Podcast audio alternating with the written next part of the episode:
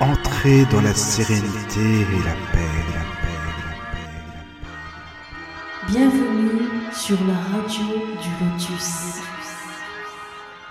L'invité de la radio du Lotus et de la radio ACAMWR, c'est maintenant.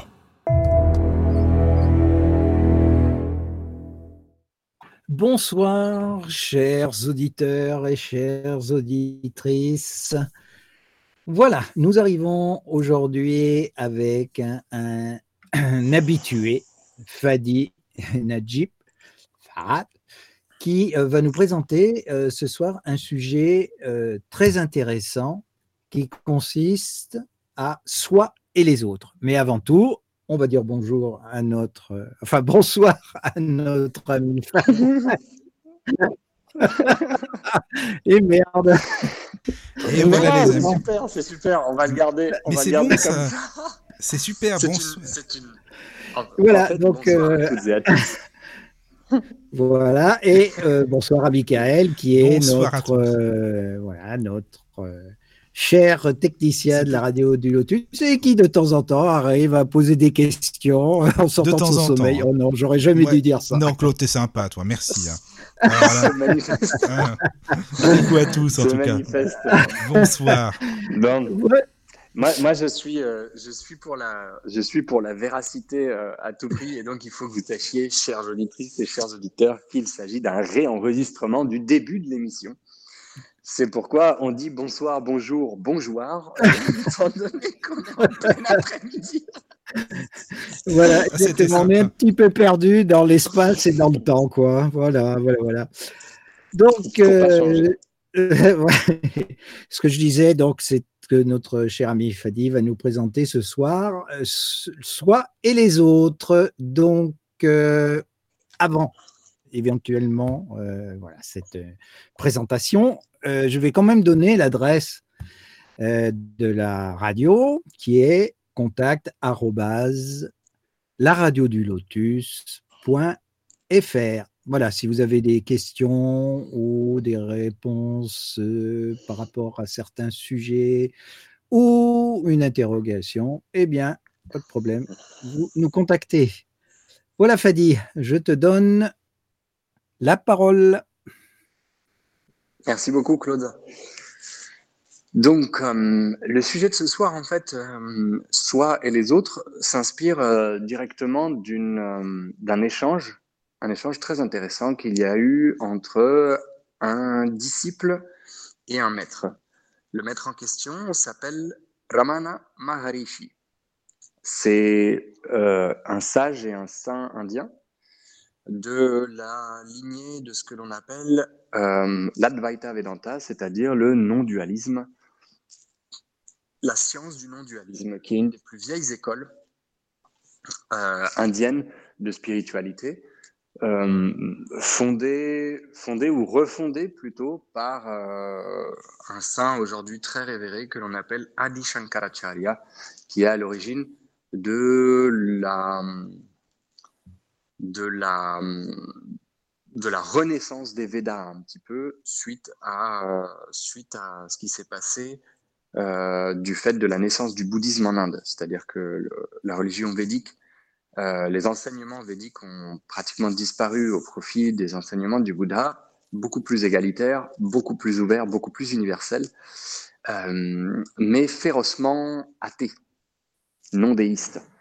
Et donc, du coup, suite à ça, il y a une renaissance de la non-dualité euh, associée aux Védas, les premiers livres, du moins les, ce, sont les, livres dont on a la trace. euh, donc, ce sont les premiers livres euh, répertoriés de l'humanité. Veda signifie science en sanskrit. Et A, c'est un préfixe privatif. Dvaita, ça veut dire deux, dualité, duel, donc la science de la non-dualité. Alors, le disciple de Ramana lui pose la question un jour euh, comment se comporter avec les autres? Ce à quoi Ramana Maharishi répond il n'y a pas d'autres. Il n'y a pas d'autres, euh, c'est-à-dire qu'en fait, euh, personne n'est séparé de personne.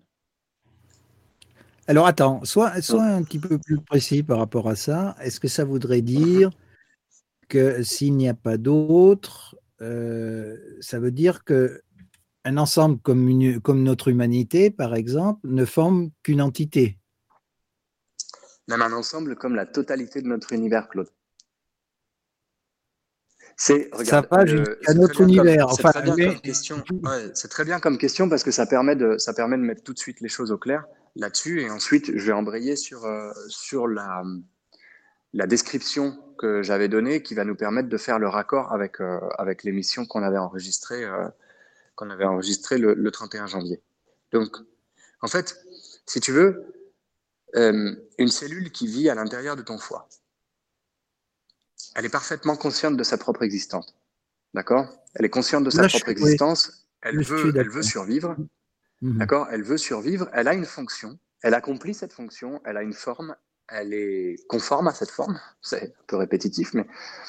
Et, euh, et donc, cette cellule, bien que faisant partie de ton foie et se mouvant à l'intérieur de ton organisme, tu vois, est parfaitement incapable de se rendre compte qu'elle fait partie d'un univers que l'on appelle en dehors Claude.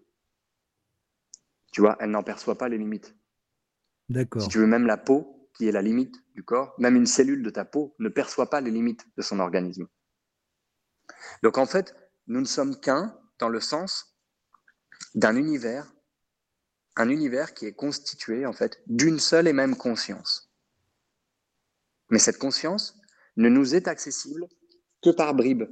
Et comme il n'y a pas beaucoup de cellules du foie ou de la peau qui méditent, d'accord, elles ont peu accès à ce genre de sensation d'universalité ou de globalité. Donc ça nous amène sur la suite de la, de la présentation qui disait, en fait, entre la notion d'unité absolue et la diversité euh, que nous expérimentons en tant que personne, c'est-à-dire euh, l'identité que l'on se crée, que l'on se forge à mesure que l'on que l'on vit, que l'on naît, vit et grandit, eh bien, euh, il y a parfois des, il y a parfois des dissensions en fait. Il y a parfois des, des dissensions et il y a parfois des difficultés à euh, se, se mettre en lien. C'est-à-dire comment est-ce que c'est possible que cette unité totale, absolue, de la conscience Comment est-ce que comment est-ce que c'est possible? Je sais plus si on m'entendait, mais ce que je Non, disais, comment pas, est-ce que c'est possible que cette euh, que cette euh, que cette unité absolue euh, cohabite avec les différents égaux, les différentes identités, les différentes euh, manifestations de la, de la diversité en fait. Eh bien, pour ce faire, je vais revenir un petit peu sur euh, le, les notions qui sont abordées dans le Tantra, dans le Sankhya et, euh, et dans les Védas en fait. Comment est-ce que le monde a, a vu le jour? Eh bien, tout d'abord, il y avait euh, cette espèce de conscience universelle, absolue, unitaire. Cette conscience étant absolue et reposant en elle-même, elle est incapable de s'expérimenter. Elle est incapable de se voir parce qu'il lui manque un miroir. D'accord? Et cette conscience-là, bon, dans la, dans la tradition, dans la tradition qu'on va évoquer, elle s'appelle donc Parashiva ou Purusha. Para, c'est ce qui est au-dessus, c'est ce qui est au-delà. D'accord Comme un paratonnerre, comme un parapluie. Euh, donc, Parashiva, c'est cette notion de conscience absolue qui repose en elle-même. Au moment où se manifeste la volonté d'expérimenter ou de s'expérimenter, de se, de se comprendre, de se voir, eh bien, Parashiva se scinde en deux entités que l'on va appeler Shiva, la conscience, la conscience qui est manifeste sous la forme d'un lingam, d'un phallus, d'un pénis en érection, d'accord? Parce qu'elle est, elle est masculine, elle pénètre toute chose. Bien qu'elle soit passive, c'est une conscience qui imprègne et pénètre toute chose.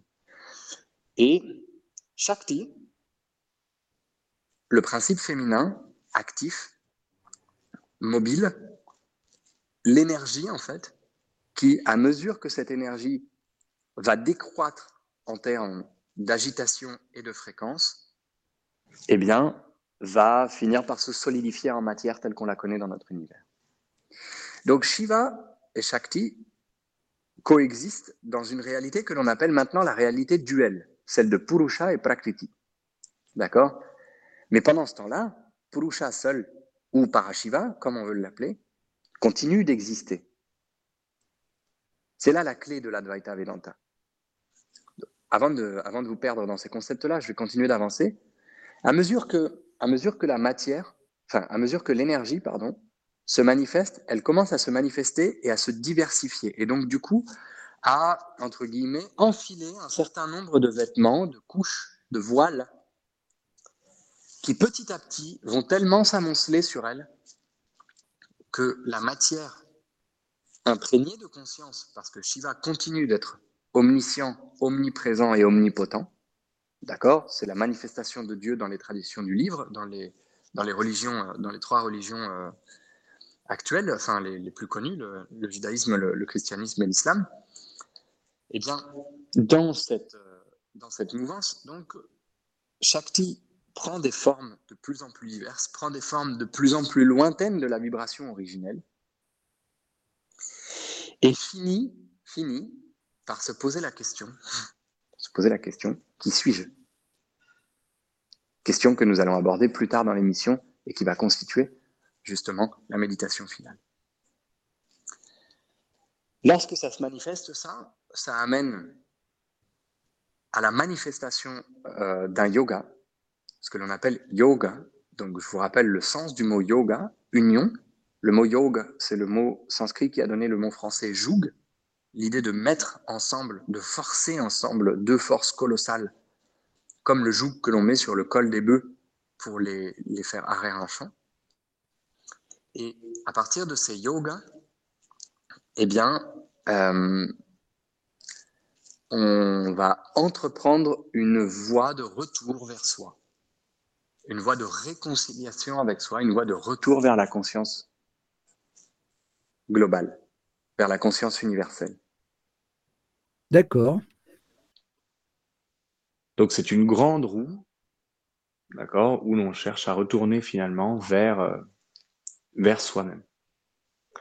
Et là-dedans, euh, vous me direz quel est le sens de tout ça? Ben, Il n'y en a pas, hein, a priori. Ou alors, euh, comme dirait notre cher euh, Flûte, je me rappelle plus de l'auteur de, cette super saga de science-fiction qui s'appelle Le Guide intergalactique, le guide de l'autostoppeur intergalactique. Ça s'appelle s'appelle H2G2 en, en, anglais et euh, Hitchhiker Guide to the Galaxy. Et donc, euh, et donc dans ce, c'est génial parce que dans ce bouquin, donc tu as, un être humain qui se trouve face à la conscience de l'univers, un robot, un robot ou un ordinateur qui représente la conscience de l'univers et lui dit quel est le sens de la vie? Et vous savez ce qu'elle lui répond, la conscience de l'univers? Non. 42. Tiens, comme par hasard, pourquoi 42 Je ne sais rien pourquoi 42. Mais en tout cas, au moment où j'ai lu ça, moi, j'ai pas pu m'empêcher. J'étais mort de rire. J'ai rigolé pendant des minutes et des minutes. Euh, à me dire, c'est formidable de trouver une réponse comme ça. Euh, et je vous le recommande vivement. C'est un super, euh, c'est un super chouette bouquin. C'est une super chouette saga.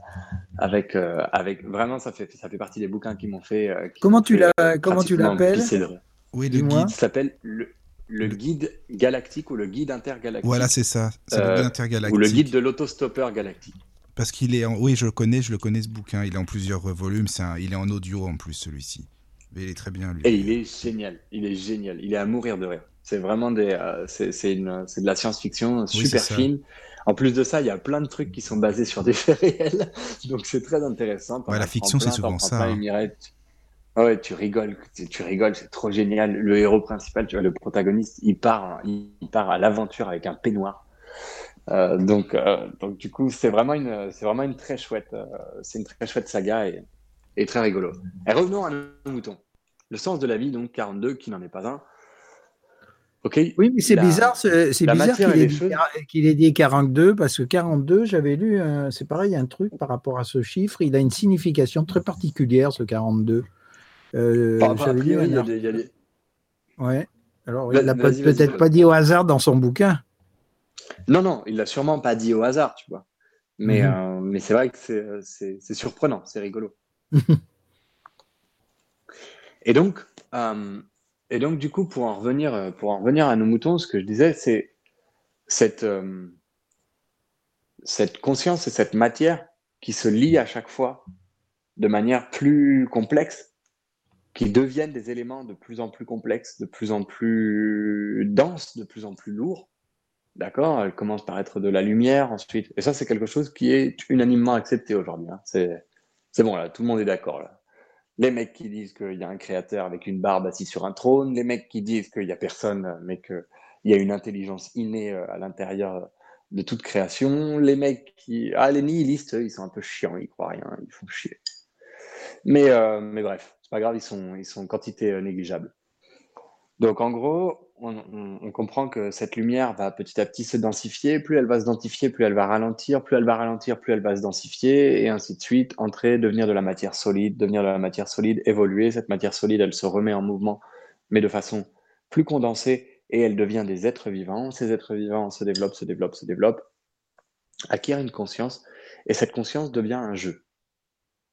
Et là, le jeu, dans l'Advaita Vedanta, dans tout un tas de traités que vous pourrez lire si ça vous intéresse, parmi les plus, parmi les plus clairs et les plus puissants que j'ai jamais lus, le Yoga Vashishta, c'est un des livres les plus, les plus, ouais, les plus surprenants que j'ai pu lire. C'est d'une clarté, d'une simplicité et d'un accès, euh, il, est, il est vraiment très très chouette. Il est ergonomique, compréhensible et, euh, et c'est des vérités simples simple et accessible. Donc le yoga vashishta, qui est un peu la base de tout ça, parle du jeu comme étant le germe de l'arbre de la souffrance. Et pourquoi? Parce que jeu, petit jeu, en fait, va commencer à limiter la conscience. En la limitant, il va générer une séparation. La séparation d'un être du reste de la création est la source même de toute souffrance. Pour ça, pour ça, moi, je vous invite à regarder un exemple tout simple. Un exemple tout simple, lorsque le bébé commence à comprendre qu'il est une entité séparée de sa mère et des autres, surtout de sa mère. D'accord? L'âge terrible des colères du non, d'accord, que Freud a décrit comme le stade anal, euh, les difficultés en fait à être confronté au fait que les choses ne tournent pas selon son bon vouloir, selon ses exigences, selon ses aspirations.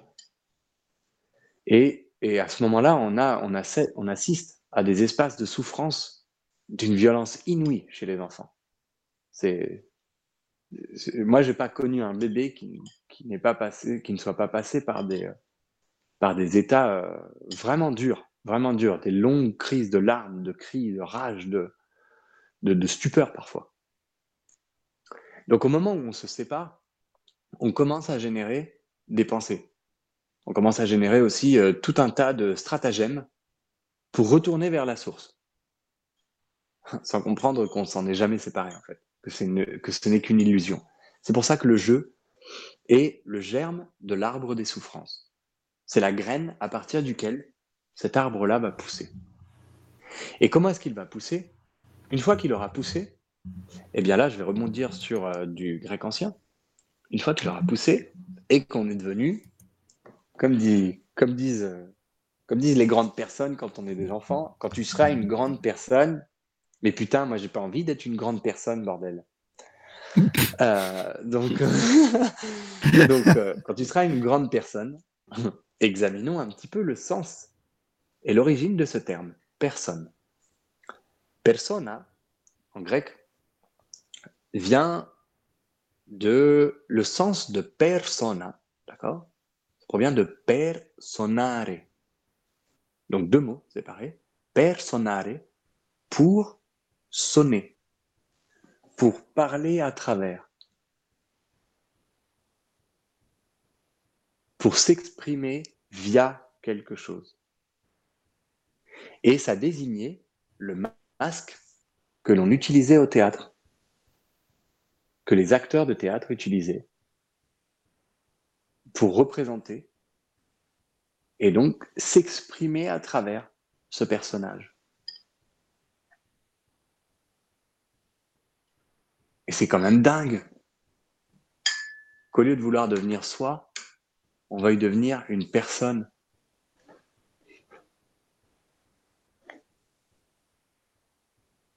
Mais c'est un petit peu souvent ça aussi, hein, quand, tu as, quand tu as des gens qui justement euh, euh, se présentent sous une certaine personnalité et n'assument pas ce qu'ils sont réellement. On arrive du, du coup aux dissensions, aux dissonances, aux dichotomies, à la schizophrénie ambiante, d'accord?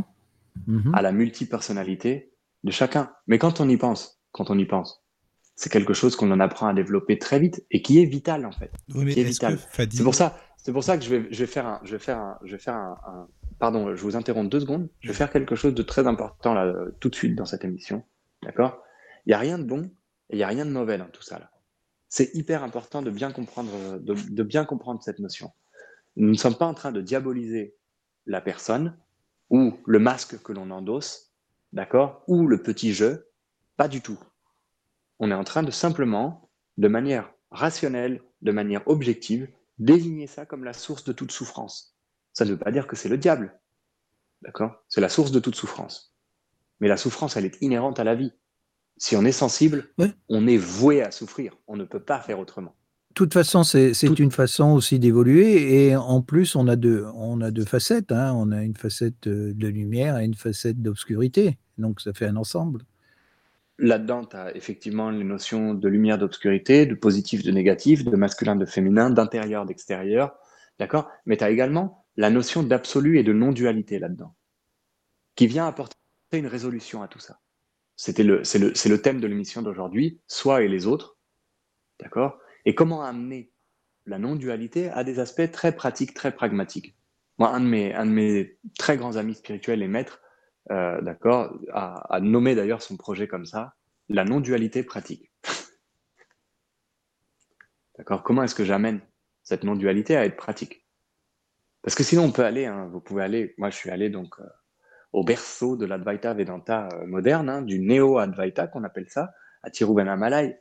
C'est bourré, c'est bourré de, de gens qui se masturbent sur la non-dualité, qui, qui, euh, qui expliquent qu'ils ne sont rien, que tout est un, que c'est la que c'est l'unité de partout, qu'il n'y a pas de dualité, que tout ça n'est qu'une illusion, que tout ci, tout ça, et qu'en fait, soit verse dans des ascétismes euh, un petit peu trop violents pour eux, soit verse dans l'extrême inverse, une espèce d'hédonisme où, euh, tu vois, c'est trop la fête, euh, on mange, on boit, on prend la drogue, on, fait la fête, on baise tous ensemble, parce que de toute façon, tout ça n'existe pas.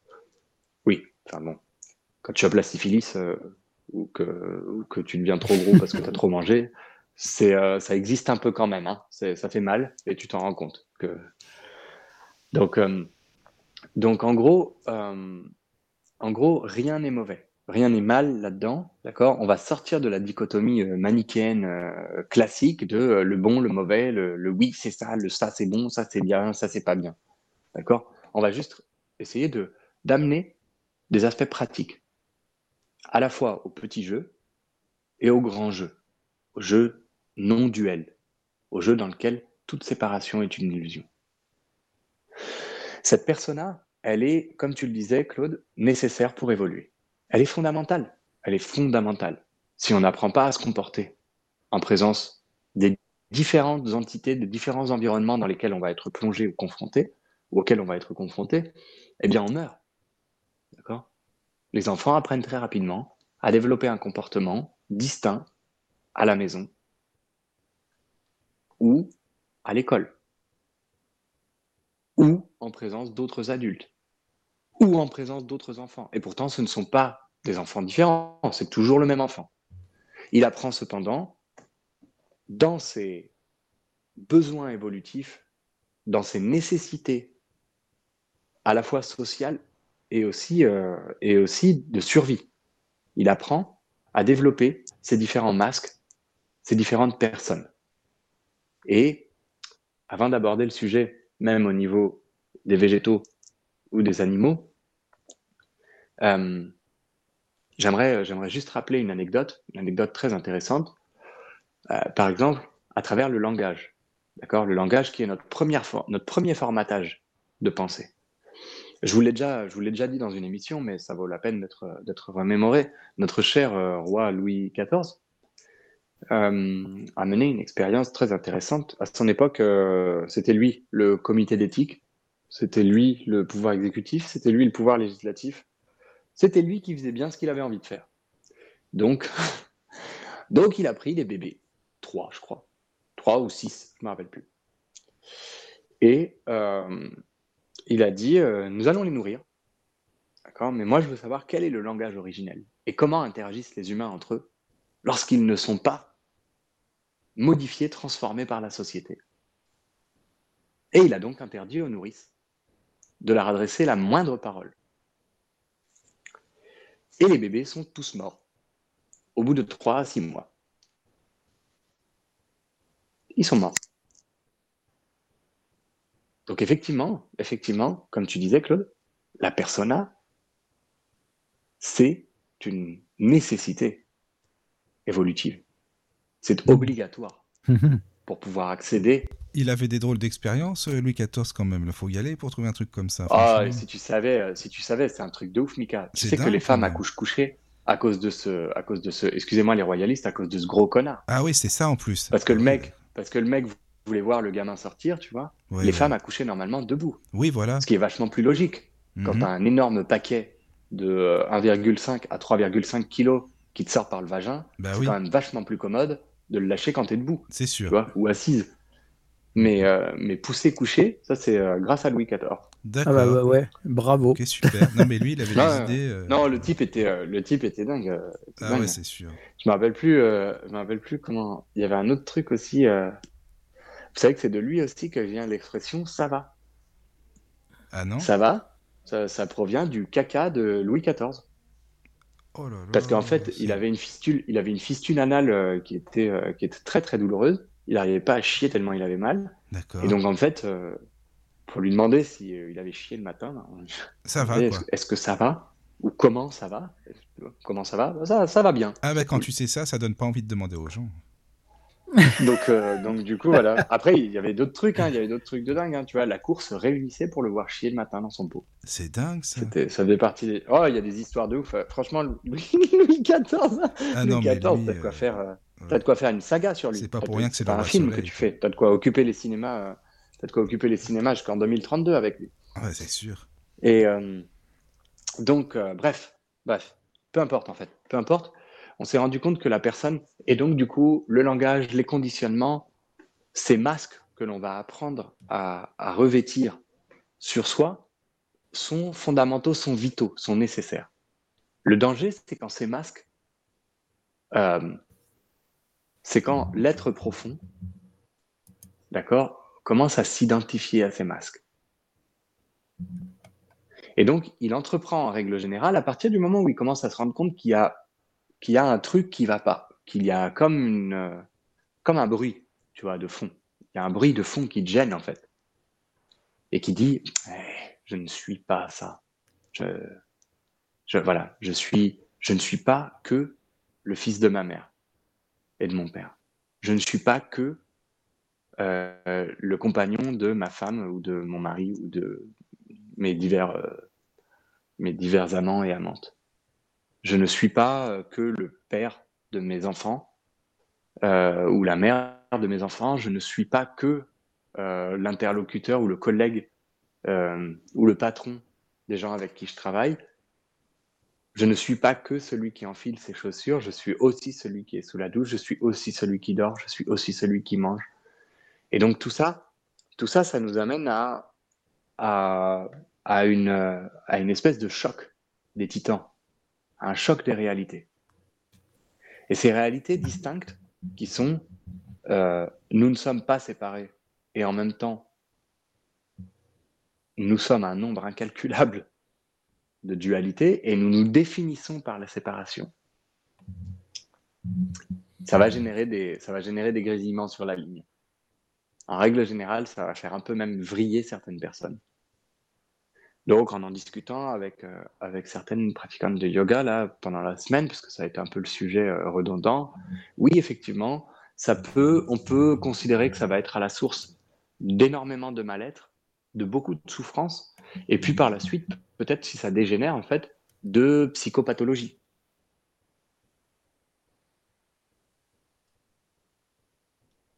Et puis ensuite, ensuite, Claude, avec tout le respect que je dois euh, à tout le monde, ça peut, ça peut aussi mener l'être à vouloir trouver un sens à cette histoire.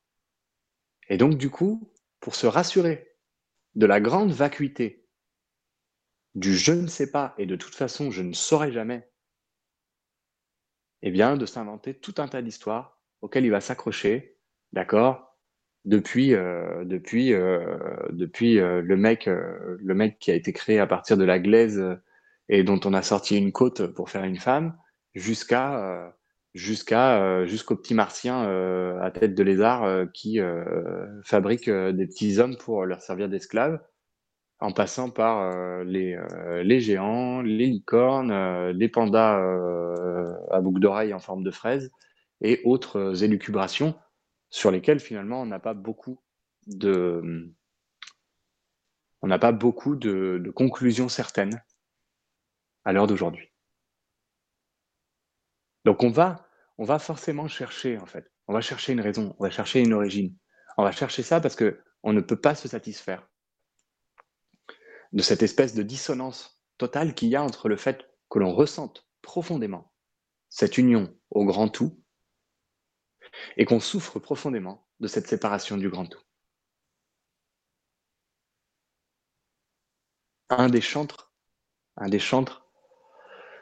de la non-violence que l'on connaît tous sous le nom de Gandhi, la grande âme Mahatma Gandhi, euh, disait Lorsque je me définis, je fais preuve de violence.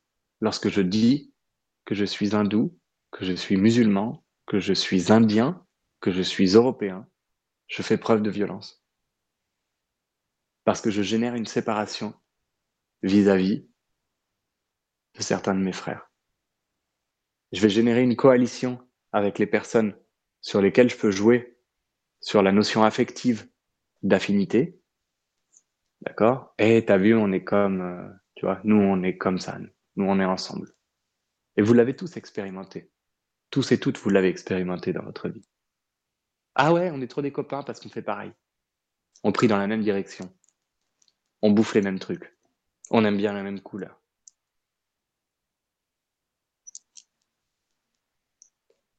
Donc, dans ces espaces-là, on va chercher à la fois à se lier à certains amalgames, et à se dissocier de certains autres. Et on va continuer de générer de la souffrance. L'arbre, il est passé de petite germe, il est passé à un énorme arbre avec plein de fruits, plein de feuilles et plein de, et plein de branches. Et plus ça va, et plus il a des branches et plus il a des fruits. J'aime bien le bleu, mais j'aime pas le noir. J'aime bien le lapis lazuli, mais j'aime pas ça. J'aime bien la lithothérapie, mais j'aime pas le magnétisme. J'aime bien les serpents, mais j'aime pas euh, mais j'aime pas les oiseaux, j'aime bien euh, les animaux, mais pas dans mon assiette, j'aime bien euh, les animaux, mais dans mon assiette seulement, etc., etc., etc. Et plus ça va, et plus on génère de la dichotomie, plus on génère de la séparation, plus on génère de la persona, et plus ça va, plus notre masque commence à scintiller de mille feux parce que il a des facettes de plus en plus complexes. Le grand danger là-dedans, c'est de s'identifier au masque.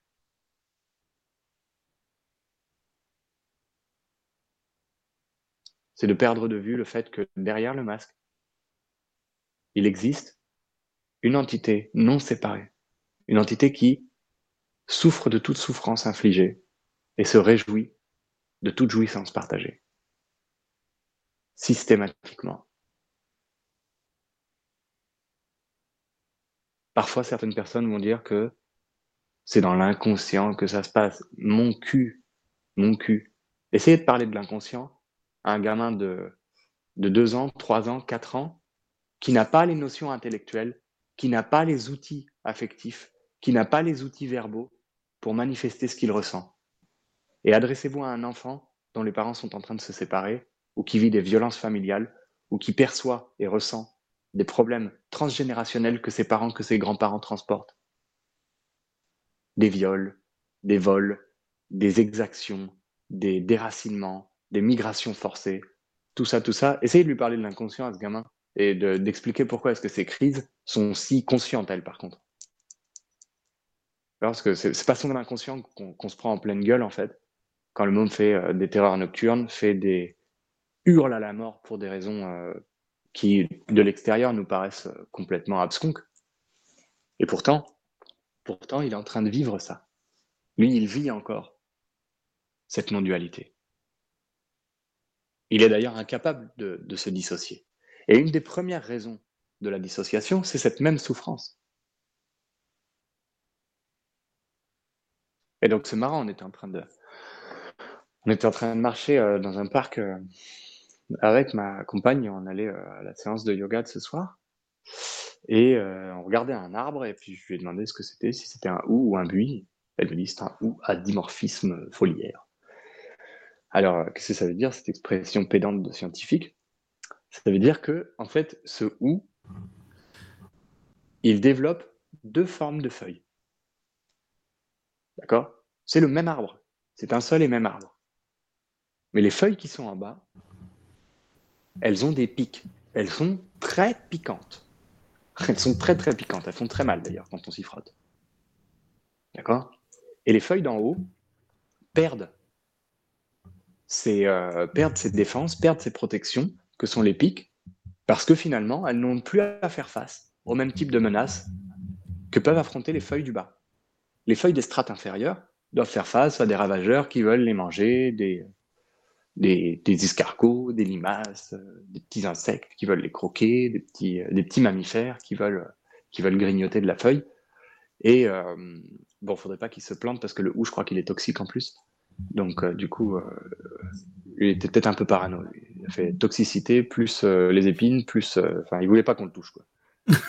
Mais en gros, en gros, quand il arrive en haut, quand il arrive en haut et qu'il se détend, euh, et qu'il se détend du, périnée, il dit ah c'est bon là, il n'y a plus besoin de faire les pics sur les feuilles là, je perds plus d'énergie à faire ça et il arrête. Et donc en fait, l'idée, l'idée dans ce dimorphisme, c'est qu'on retrouve en fait cette, cette persona aussi dans la nature. On la retrouve comme, comme, une, comme une fonction biologique. C'est pourquoi au début, on doit développer des personas très fortes. Au début, c'est important. Sinon, sinon, on risque de se perdre, de se noyer là-dedans. D'accord? Je vous invite d'ailleurs à ce propos à écouter l'émission, euh, le podcast de l'émission avec euh, mon très cher copain euh, Guy, l'astrologue, qui nous parle très bien de la façon dont on va développer ses personnalités, souvent en lien, en fonction avec la date de naissance et les constellations qui nous gouvernent. D'accord? Ouais, par exemple, les, par exemple, les béliers, ils développent très bien. Ils sont tout au début de la chaîne. Eux, ah oui. c'est une nécessité vitale de développer euh, une, personnalité. Mais il explique les bien. Poissons, qui sont tout au bout de la chaîne, euh, sont plutôt. Euh,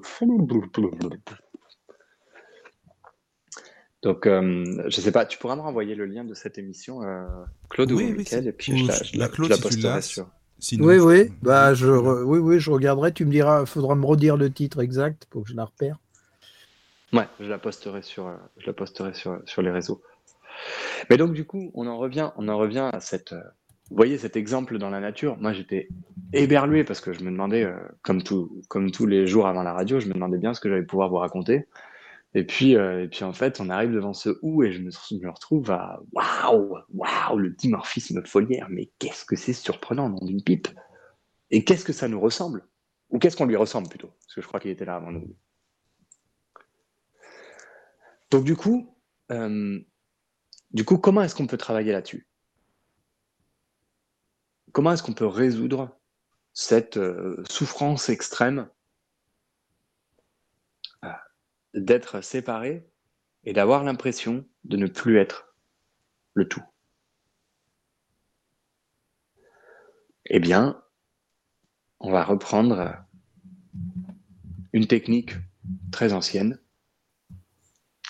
Et euh, alors, on a, oublié de dire au début de l'émission, pardon, parce qu'on s'approche doucement de la fin là en fait, mais euh, on a oublié de dire au début de l'émission s'il y en avait qui voulaient poser des questions, euh, qu'ils pouvaient les envoyer à Mickaël ou à Claude ou à moi. Euh. Il y a déjà des, des questions, hein, Fadi, je te le dis. Hein, donc voilà, tu me diras quand tu les veux, il n'y a pas de souci. Quoi.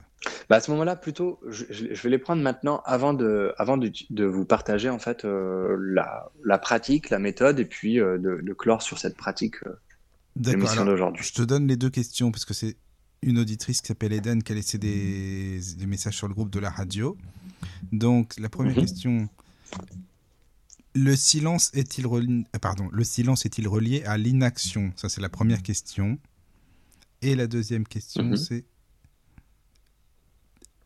les silences à la fin de certaines phrases est-il euh, justement beaucoup plus euh, intense que les mots en eux-mêmes? Voilà les deux questions. Moi, je trouve que c'est les bonnes questions. Bravo, Eden. Merci.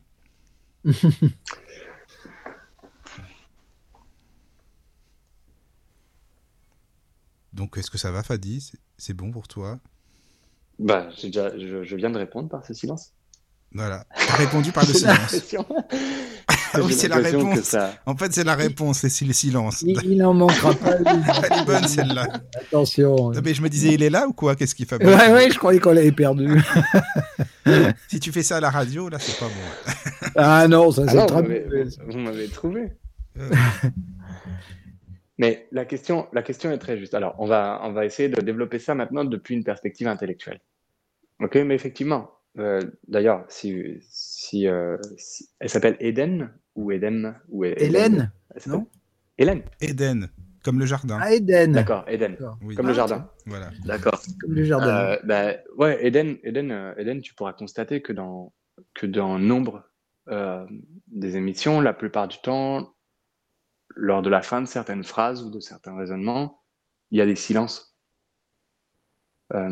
qui sont très puissants, effectivement.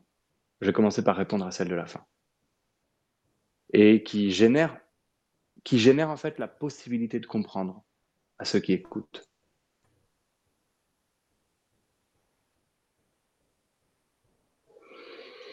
Deuxièmement, les silences sont à la parole ce que la lumière est à l'ombre ou l'ombre à la lumière peu importe en fait. Je ne vais pas chercher à associer l'un à l'autre et à générer encore plus de concepts dans nos têtes euh, tout en mêlés de concepts. Mais ils sont aussi essentiels que la parole elle-même.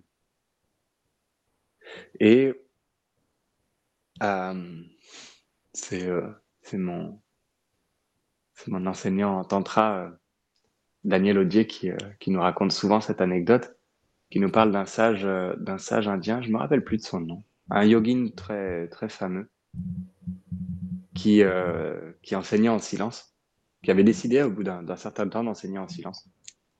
Et euh, Daniel racontait que lors d'un repas qu'il avait partagé avec lui, il n'a pas pu s'empêcher de lui poser une question.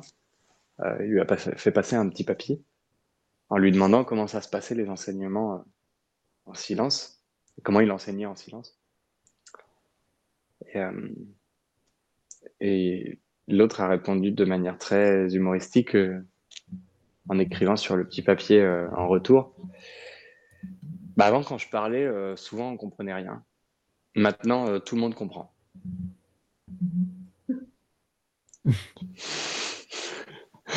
Donc. Tout le monde comprend, oui, mais tout le monde comprend à sa manière et peut-être que tout ce que chacun a compris est complètement différent et le sujet n'a rien à voir ou c'est tout l'opposé, quoi. Et c'est parfait comme ça, Michael. Parce que lorsque tu vas chercher un maître, ce que tu vas chercher, c'est une expérience ineffable, inarrable, intransmissible, à part à travers la présence. Oui, donc en fait, finalement... Euh, on s'en cogne des enseignements, on s'en cogne. Tout le monde peut les consulter aujourd'hui. Et même avant, on pouvait tous les consulter. Tu prends n'importe quel livre sacré, tu prends n'importe quel livre scientifique, tu prends n'importe quel, quel truc. Aujourd'hui, à l'ère à l'ère de l'information euh, diffuse, à l'ère de Google, euh, synonyme du verso d'ailleurs, tu vois, l'ère de Google, l'ère du verso, pareil. Euh, à, à l'ère où tout le monde a accès à tout, d'accord? Où tu as des où chamans papous qui font du yoga chinois, de tai chi égyptien euh, mélangé avec de l'alchimisme grec euh, de l'île de Pâques. Eh bien, euh, eh bien aujourd'hui, tu vois, les enseignements, on s'en cogne en fait. Parce que si c'était les enseignements qui rendaient plus intelligents, eh putain, on serait pas dans la merde dans laquelle on se trouve aujourd'hui. Hein. Donc, du coup, c'est la présence que tu vas chercher. Et cette présence, elle va, elle va, d'une certaine manière, t'amener en profondeur, en contact avec la vérité dont tu as besoin. Donc effectivement, le silence, ça peut être une méthode. Moi, un de ces quatre, je vais m'y résoudre, hein, parce que je m'épuise, je m'épuise notamment dans ces émissions. Ah, ah par contre, si tu nous fais une émission, si tu nous fais une émission juste comme ça en silence, là, ça va être chaud, là, par contre.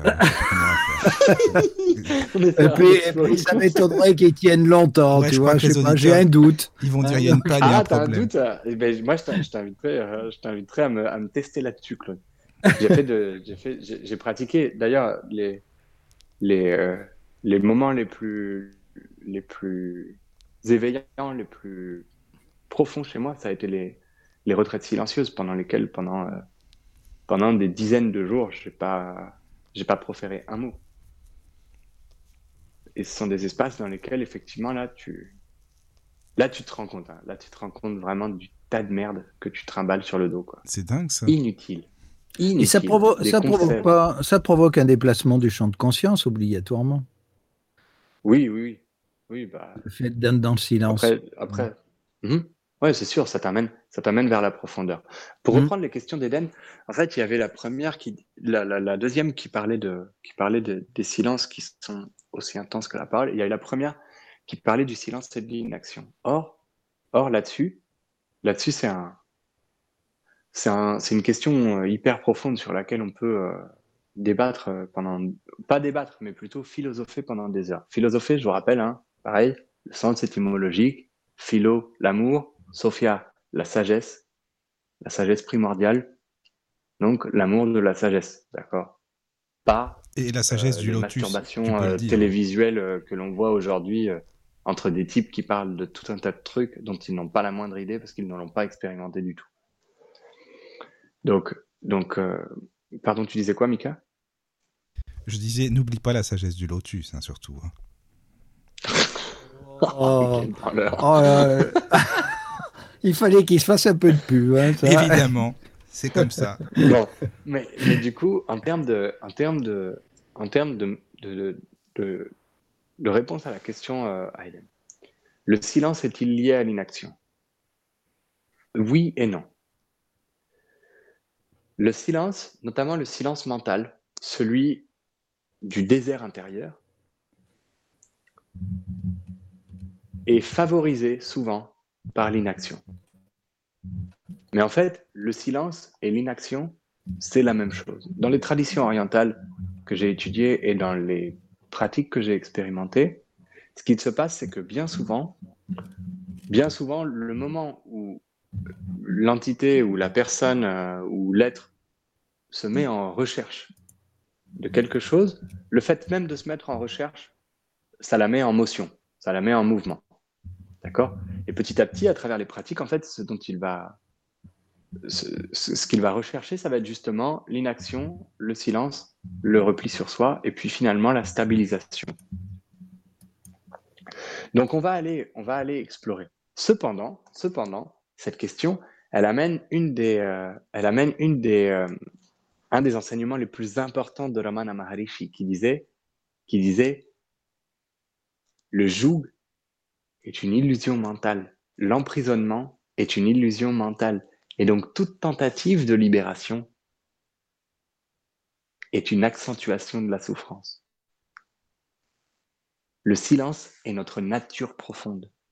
L'inaction est notre nature profonde. La non-dualité est notre nature profonde. L'absolu est notre nature profonde. Et il donne comme exemple, il donne comme exemple par exemple, l'eau et les bulles. L'eau, c'est notre nature profonde. Les bulles, qui sont des objets, d'accord? Et dans ces objets, eh bien, il y a euh, ma personnalité, euh, l'identité que je me suis construite, euh, les pensées qui en découlent, les, nombreuses souffrances qui découlent de ces pensées. Je suis pas assez bien pour ça. ça c'est bien pour moi. Ça c'est pas bien pour moi. Moi j'aime bien le bleu. Moi j'aime bien le rouge. J'aimerais bien être ailleurs qu'ici. Le Covid c'est de la merde. Tous ces gens c'est des cons. tout ça, tout ça, ce sont des objets. Les bulles font partie de l'eau, mais elles ne sont pas l'eau.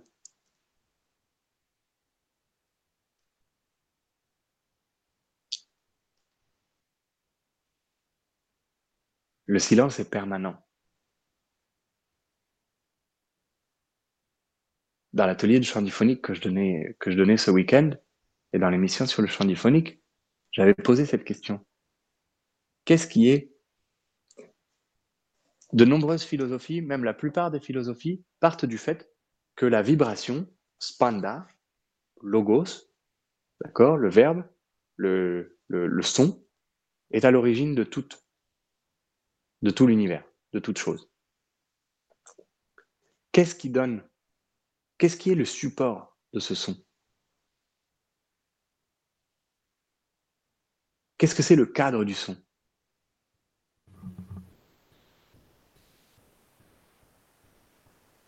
Donc on me répond souvent une onde, la vibration, euh, l'air, euh, le truc. Non, non, tout ça, ce sont des, tout ça, ce sont des, ce sont des manifestations du son ou des moyens de transmission du son.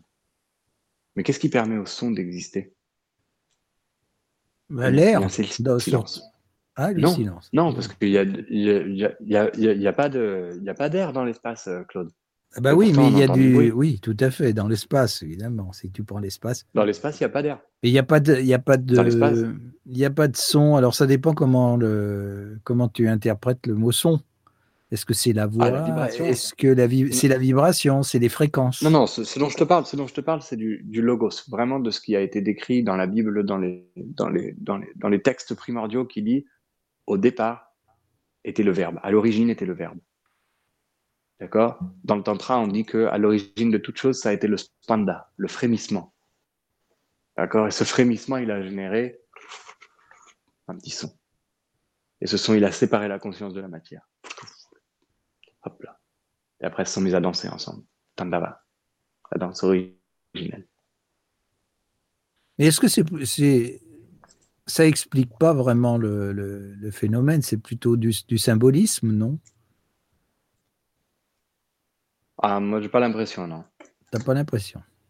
Là-dessus, non, j'ai pas l'impression. Et pour l'avoir expérimenté, non, je n'ai pas l'impression.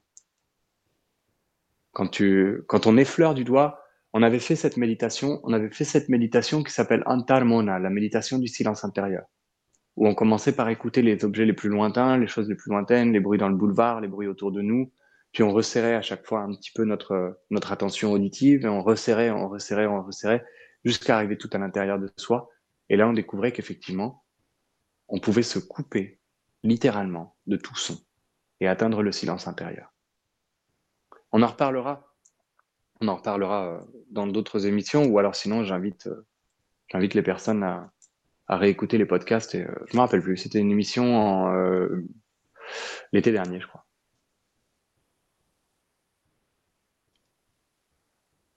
Et donc en fait, le, silence, le silence, c'est notre état, notre état primordial, et l'inaction, c'est notre état primordial. C'est la même chose, cher Eden. Dans mon expérience, D'accord? Ça n'a pas vocation à être une vérité absolue, euh, chacun fait ce qu'il veut. Donc, pour en revenir à, pour en revenir à, à soi et les autres, et à justement une façon de trouver le silence, une façon de tomber dans l'inaction, une façon de déraciner le germe de l'arbre des souffrances et de ne plus en générer d'autres. De rentrer dans un espace dans lequel la dualité coexiste et elle est même inhérente, elle est inextricable, elle est conséquence même de la non-dualité. Comment est-ce que c'est possible? Eh bien, la méthode que je vais vous proposer d'explorer ce soir, Ça s'appelle, alors dans, dans l'Advaita Vedanta, ça s'appelle Atma Vichara. Mais en gros, c'est une investigation. C'est une enquête, une recherche. D'accord? Et donc, c'est la recherche. Atma, c'est un concept très difficile à traduire. On le traduit par âme. C'est pas? Vraiment l'âme. C'est on va l'appeler le soi. D'accord? Le soi. Le soi avec un grand S. Le jeu avec un grand J. Donc, cette investigation, cette recherche du soi, elle utilise, elle est hyper simple. Elle est hyper simple. C'est ça qui est désarçonnant avec cette méthode. Elle est hyper simple, elle utilise une seule question. Une seule question qui dépasse toutes les autres pratiques que j'ai pu faire. Toutes les autres pratiques. Le yoga, les postures, mets ton talon derrière ta tête, euh, fais des exercices d'équilibre sur les mains, souffle, pousse, euh, euh, tire, fais du pranayama, fais de la méditation, fais du truc, assieds-toi par terre, assieds-toi sous un arbre, assieds-toi sur une plume, assieds-toi par ici, mets-toi en apnée. Euh, je sais pas moi, jeûne pendant 40 jours, euh, ferme ta bouche pendant 40 autres. Tout ça là, c'est dépassé par une pratique qui s'appelle elle utilise une seule question en sanskrit. Cette question, elle est fondamentale. Elle s'appelle Koham. C'est la question qui suis-je?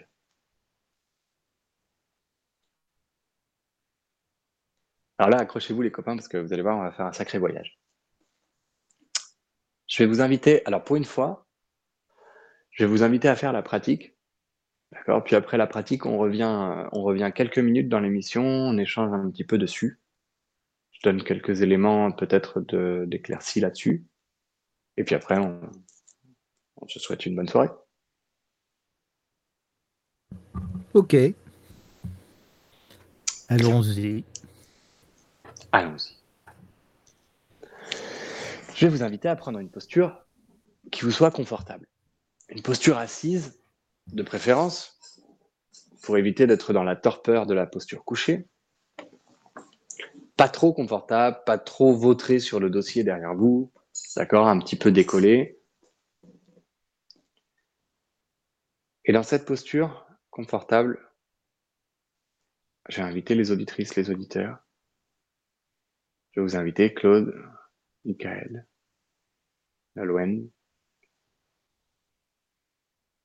à laisser vos épaules se détendre, à laisser vos yeux soit se fermer,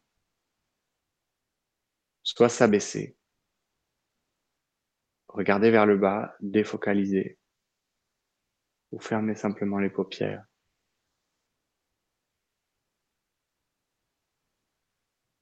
Et commençons par prêter attention à notre corps et à le détendre. On va détendre, relâcher doucement, mentalement, sans avoir besoin de bouger, sans avoir besoin de faire craquer, d'étirer, simplement mentalement dans la posture dans laquelle je me trouve. Je vais détendre et relâcher les pieds.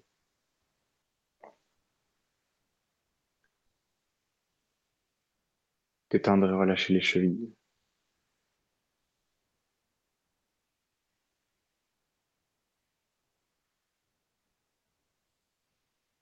Détendre et relâcher les mollets.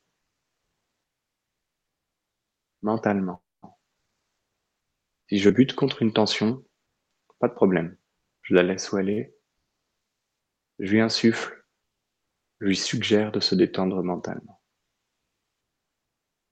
Je détends, je relâche les genoux.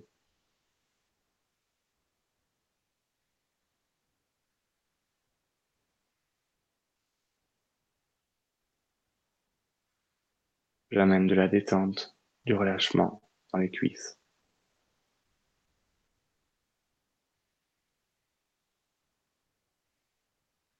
Dans les aines.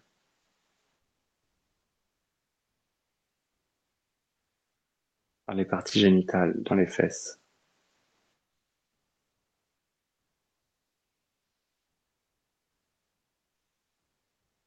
Je détends, je relâche le bas-ventre, le bas du dos. Je laisse la respiration doucement faire le travail de redressement de ma colonne vertébrale, d'ouverture de mon ventre. Je détends, je relâche l'abdomen.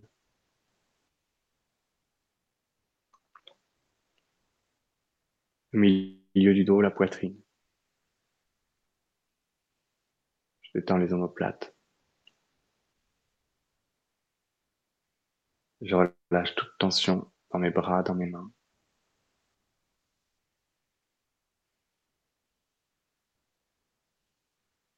Je détends la nuque. Je laisse ma tête se poser sur le sommet de ma colonne vertébrale.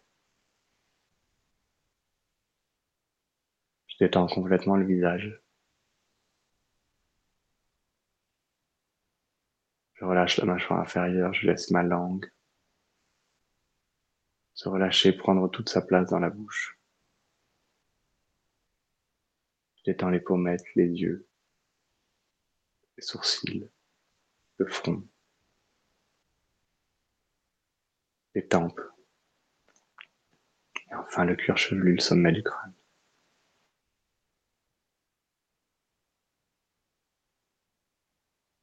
Dans cette posture, dans cette détente, je vais prendre un instant pour comprendre et pour observer.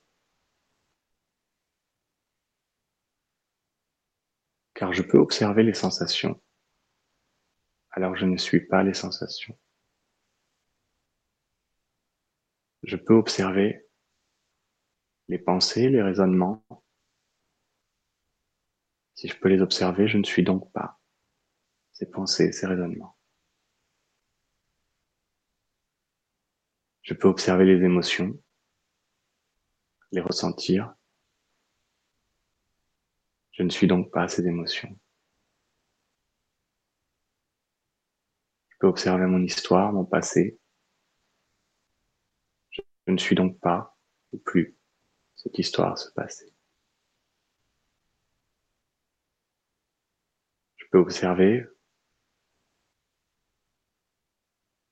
ou spéculer sur le futur qui n'a pas encore eu lieu. Je ne suis donc pas ce futur. Je peux observer cet instant présent, le ressentir, le vivre. Je ne suis pas non plus cet instant présent. Maintenant, j'ai invité chacun et chacune d'entre vous à bien observer avec énormément d'attention ce qui va suivre la question suivante.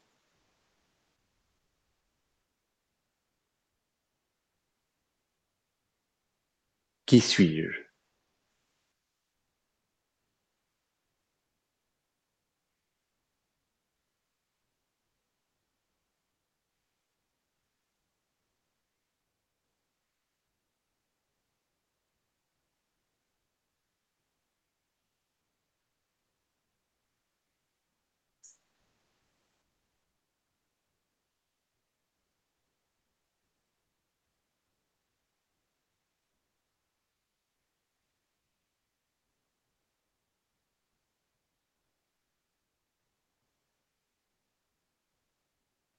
À nouveau observer ce qu'il se passe juste après le point d'interrogation, juste à la fin de la question.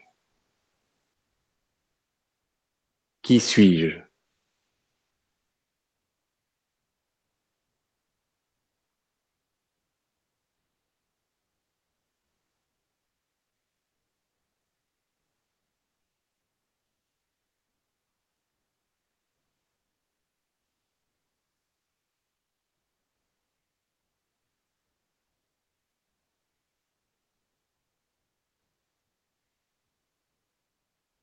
Une dernière fois, posez-vous mentalement cette question.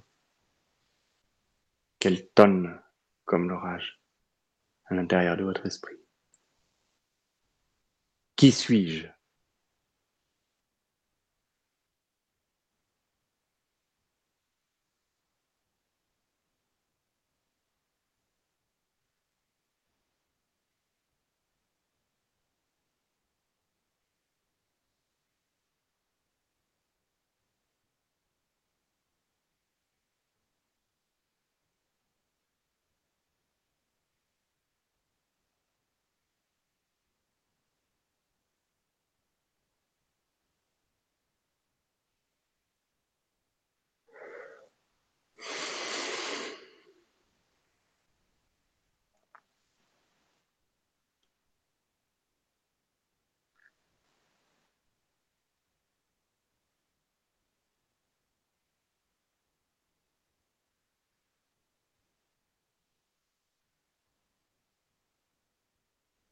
Prenez une grande inspiration.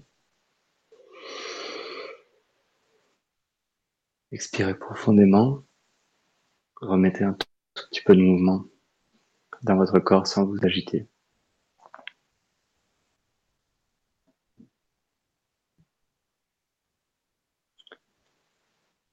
Et quand vous le souhaitez, si vous le souhaitez,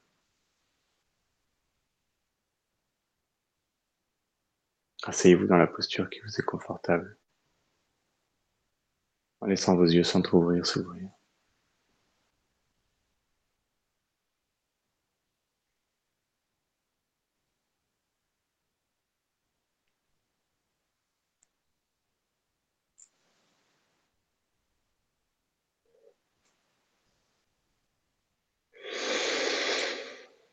Hmm.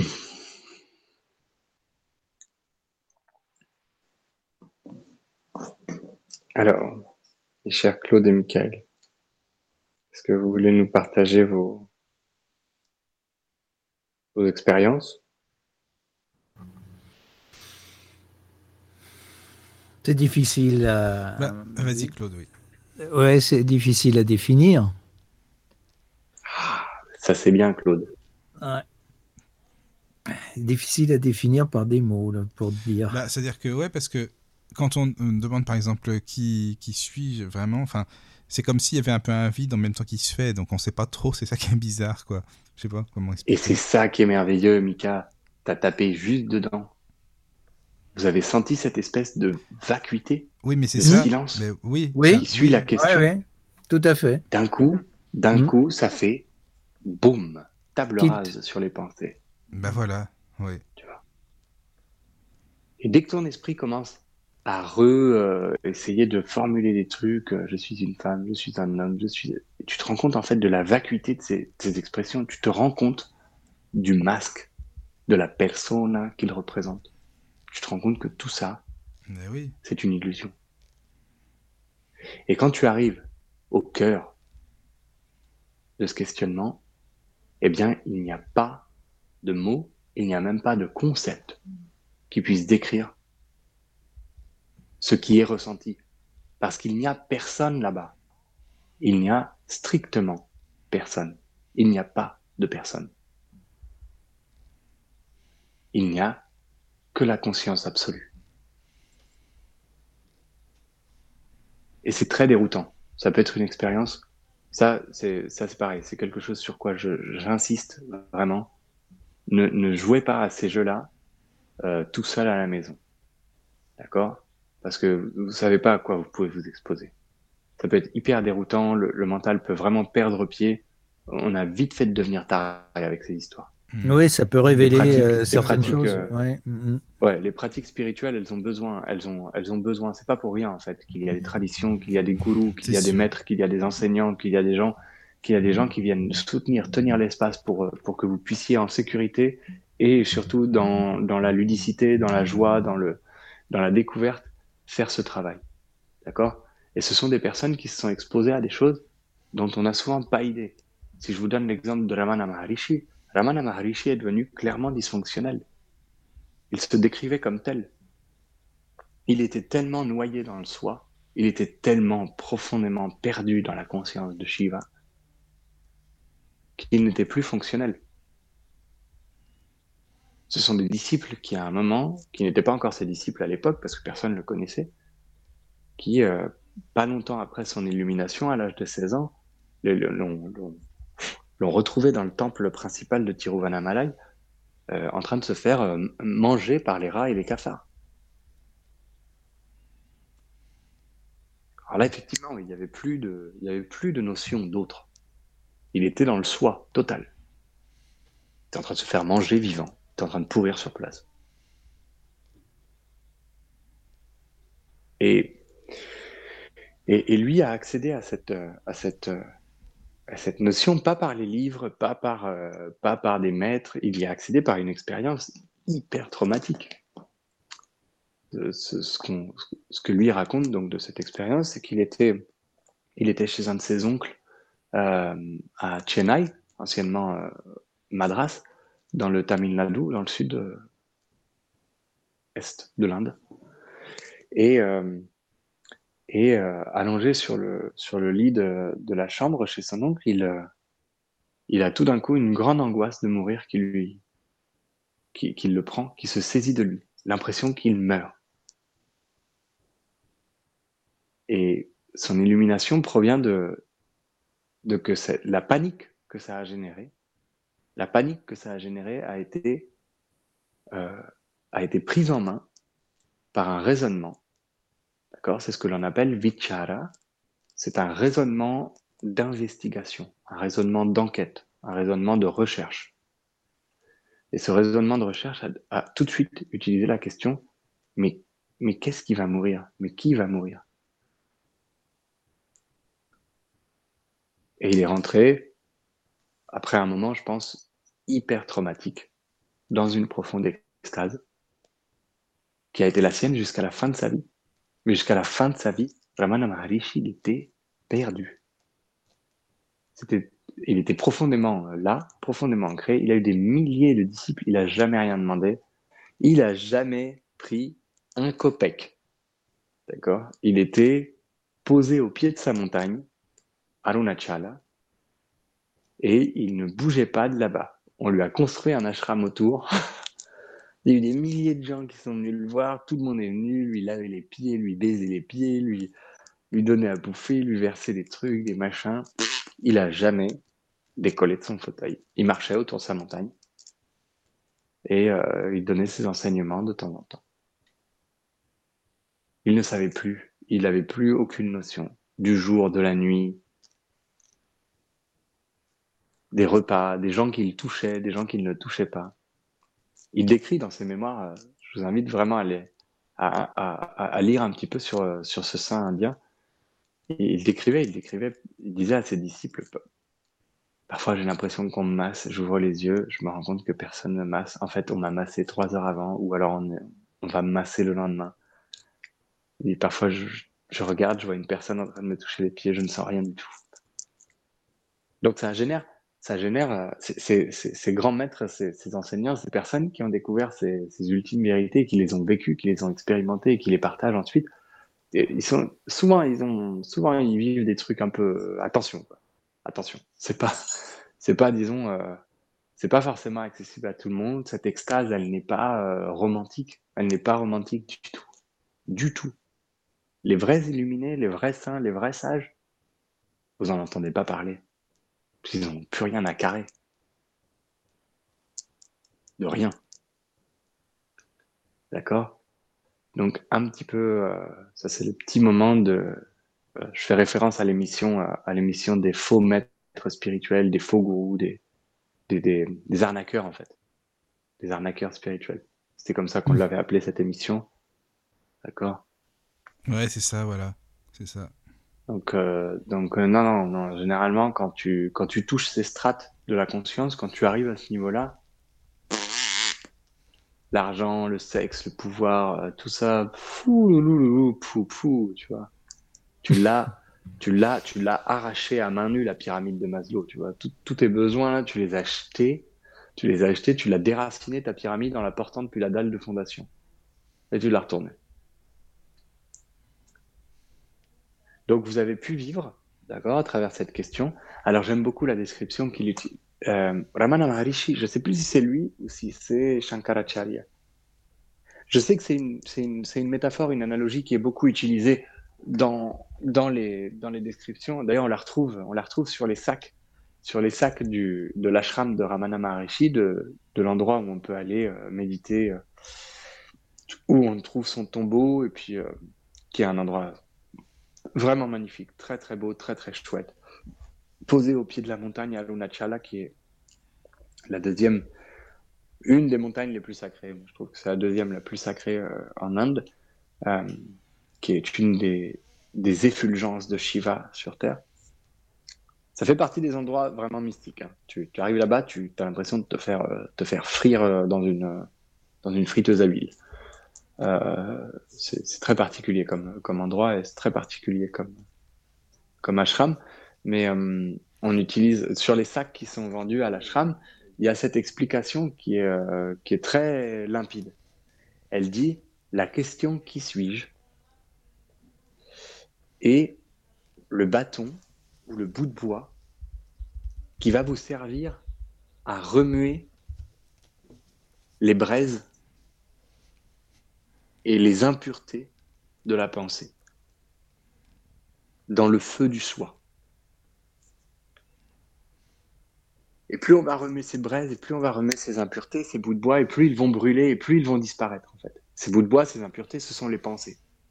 Ce sont les pensées, les fausses identifications au jeu, l'impression d'être différent des autres, l'impression de devoir se distinguer des autres, l'impression d'être meilleur, de mériter moins, de mériter plus, d'être une victime, d'être d'être un sauveur, d'être un bourreau, un d'être un indifférent, d'être tout ça.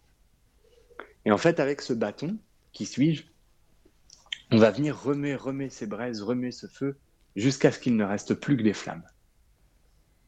Et en dernier lieu, on va jeter le bâton qui suis-je à l'intérieur des flammes et accéder à cet espace de conscience absolue, de soi suprême, de jeu avec un J majuscule, de non-dualité.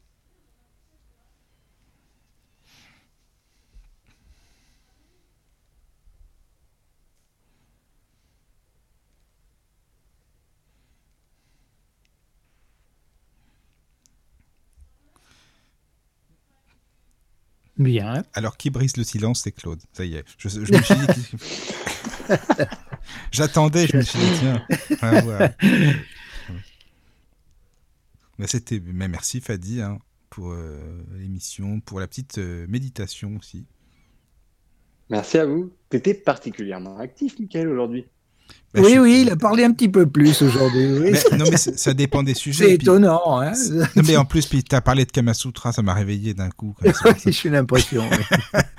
non, non, mais ça dépend, non, ça dépend des sujets. Sérieusement, c'est normal. Après, ça, si ça me parle au moins, quoi. Mais non, mais non, c'est une blague, c'est une blague. Oui, je sais bien, je, sais, que tu es là, et je sais, et je sais qu'en plus c'est toi qui tapes euh, les, les, éditions des, des, émissions, donc du coup tu les écoutes forcément. Bah oui, c'est ça le truc en plus. Tu supprimes les grésillements, tu supprimes les silences, tu enlèves les. C'est ça. Pas tous les silences, j'espère. Pas tout, non, mais non. Mais c'est vrai, c'est vrai, t'as raison, c'est ça. Il faut bien que je les réécoute, c'est ça. Non, mais bah, j'espère que moi, j'espère que ça vous a, ça vous a plu, que c'était utile. Bah, c'était utile, en tout cas, moi j'ai trouvé. Puis euh, les auditeurs. Oui, c'est très, c'est très intéressant, hein, franchement. Puis tu nous pousses un peu dans nos retranchements hein, par rapport à, par rapport à tout bah, ça. moi j'ai, j'ai été, j'ai été poussé dans mes retranchements aussi. Hein. Faut pas croire que tout ça c'est venu, euh, c'est venu de façon euh, joyeuse, guillerette. C'était pas le parc Astérix, hein, je veux dire. ou alors si, mais c'était le moment où tu arrives tout en haut là du du grand 8 là, puis que ça commence à descendre là et que tu hurles parce que tu as, les, les, les couilles ou les ovaires qui te remontent dans la gorge.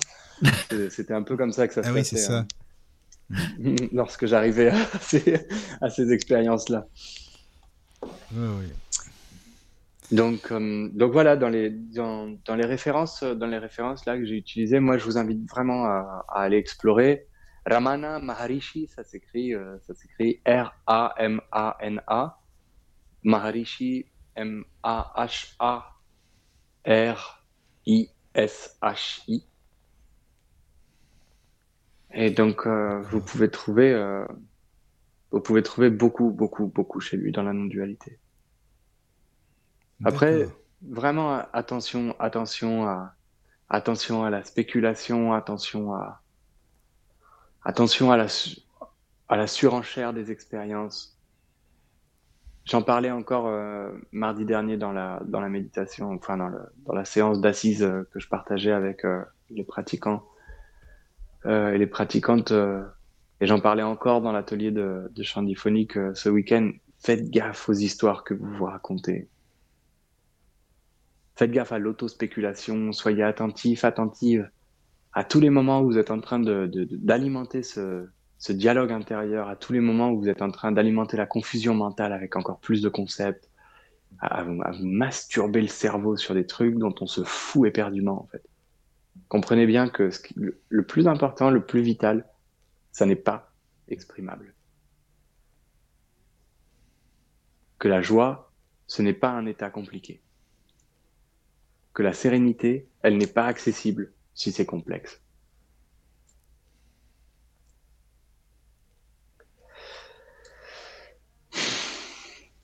Ces belles paroles. Je m'en vais vous souhaiter une bonne nuit. Bonne nuit aussi. Tu, vas t'en remettre, Fadi, hein, j'espère. Hein, hein moi, je suis toujours, moi, je suis toujours remis, moi. oui, ça va. Ça va. Non, non, non, parce que je pensais, il commençait à partir, là, je dis, oula, euh, il va falloir qu'on le rattrape, non, non, non, non. Bah, par, contre, j'insiste, j'insiste beaucoup parce que, parce que après, après, suite à ce genre de, suite à ce genre de, de, partage, d'émissions, de satsang, de, eh bien souvent, souvent on, se retrouve confronté à des personnes qui vont encore plus spéculer, qui vont aller chercher des raisons, raisons de raisons, ah oui, et qui vont commencer à poser de plus en plus de questions. Et en plus de ça, souvent, souvent, ce à quoi je me confronte, c'est des espèces de questions rhétoriques, c'est-à-dire des espèces de de méga auto-lustrage de l'ego mental, d'accord, qui ne sont pas des questions en fait c'est des espèces d'incitation à l'affirmation ou à la confirmation. C'est des questions rhétoriques. Les classiques, euh, les classiques, euh, mais est-ce que ceci ne serait pas cela finalement? Oui, bah oui, bah, si tu le dis, écoute, je vais te dire oui, comme ça tu vas être content. Ou je vais te dire non, puis du coup tu vas pas être content, et on va repartir sur des jeux de, sur des jeux de petits jeux. C'est ça, quoi. Donc, euh, donc de, bien saisir que quand on, quand on effleure du doigt ces espaces-là, surtout, surtout, les laisser comme ils sont. Tout compte fait, c'est euh, même là, je, dirais que même un échange à ce niveau-là euh, peut paraître illusoire, dans le sens il va, il va, il, va nécessairement l'être, Claude. Dans le sens où ton expérience, elle n'est pas la même que la mienne. oui, exactement ta personnelle ne s'est pas construite sur les mêmes masques que la mienne. Ah oui, c'est ça. On le, terme, le terme ineffable est vraiment approprié là-dessus. ça ne peut pas être narré. Et du coup, si on considère que le langage, c'est notre seul espace de partage, eh ben on est foutu. on est foutu. On devient tous des tarés, en fait. On a tous besoin d'une camisole. Le grand problème, c'est ça. Le grand problème de la, de la société, euh, de la société moderne. C'est, tu vois, dans la gestion des différences, dans la gestion des fous, dans la gestion, tu vois, on est dans une, dans une, dans une, dans une bipolarité, dans une schizophrénie qui, euh, qui confine à la, qui confine à la, à l'enfer, à l'enfer.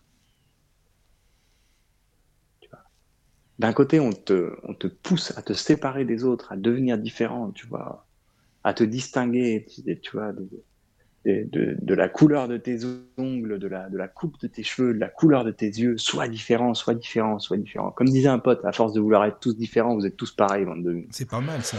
Bande de blaireaux. Tu vois ah, mais c'est bon ça. on vous reconnaît tous, tous ceux qui veulent être différents, tu vois.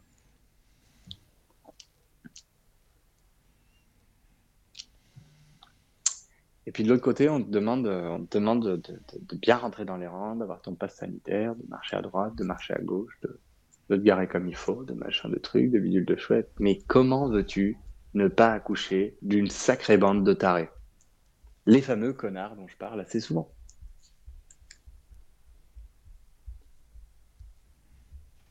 On est tous des connards. Mais c'est pas grave. Sacrée conclusion, hein. Ça, c'est vrai que c'est de la conclusion, ça. C'est bon, ah, ça. Ah, ah, oui, c'est bon, ça. Fadi, pour, si d'émission. arrêter l'émission quand on a dit bonne nuit. Hein. Oui. Ouais, ouais, je crois. Euh, oui, parce que là, là, non, là, ça gâche la fin de l'émission.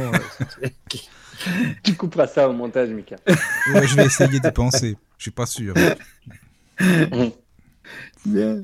Non, ça eh va. Eh ben, écoute. Merci à tous les deux. Mais sur ce, euh, bah, toi aussi, Michael, à, Fanny, ouais, ouais, toi aussi. Voilà. Et puis, euh, une bonne soirée aux, auditeurs, qui nous ont, qui ont eu la patience de nous écouter euh, jusqu'à la fin, auditeurs, auditrices. Voilà. Aidan pour son, pour ses questions. Et puis, à la prochaine. À la prochaine. C'est ça. À bientôt. À bientôt. Entrez dans la sérénité et la paix, la paix, la paix, la paix. Bienvenue sur la radio du Lotus.